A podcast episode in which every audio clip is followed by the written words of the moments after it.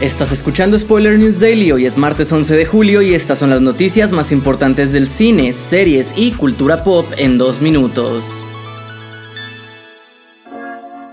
Después de varios rumores, la estrella Ryan Reynolds ha revelado a través de Instagram la primera imagen de Deadpool y Wolverine juntos en la próxima tercera entrega del Mercenario. En la imagen vemos que Reynolds lleva su traje rojo habitual, mientras que el Wolverine de Hugh Jackman porta el traje azul y amarillo clásico de los cómics y las series animadas, como ya todos los fans queríamos verlo. La película tiene poco de haber arrancado su producción y la podremos esperar el 3 de mayo de 2024.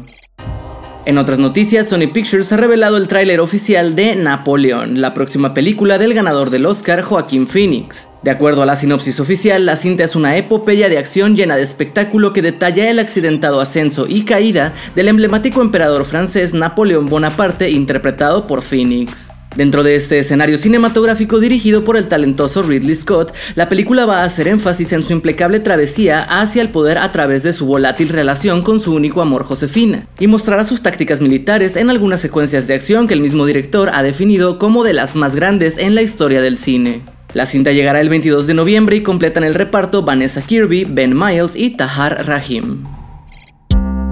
Para cerrar, les contamos que tal vez nos quedemos cortos de sueño en el futuro porque la segunda temporada de The Sandman podría tener menos episodios. Se rumora que la temporada entrante podría dividirse en dos partes de cuatro episodios cada una, tres episodios menos en total que la primera.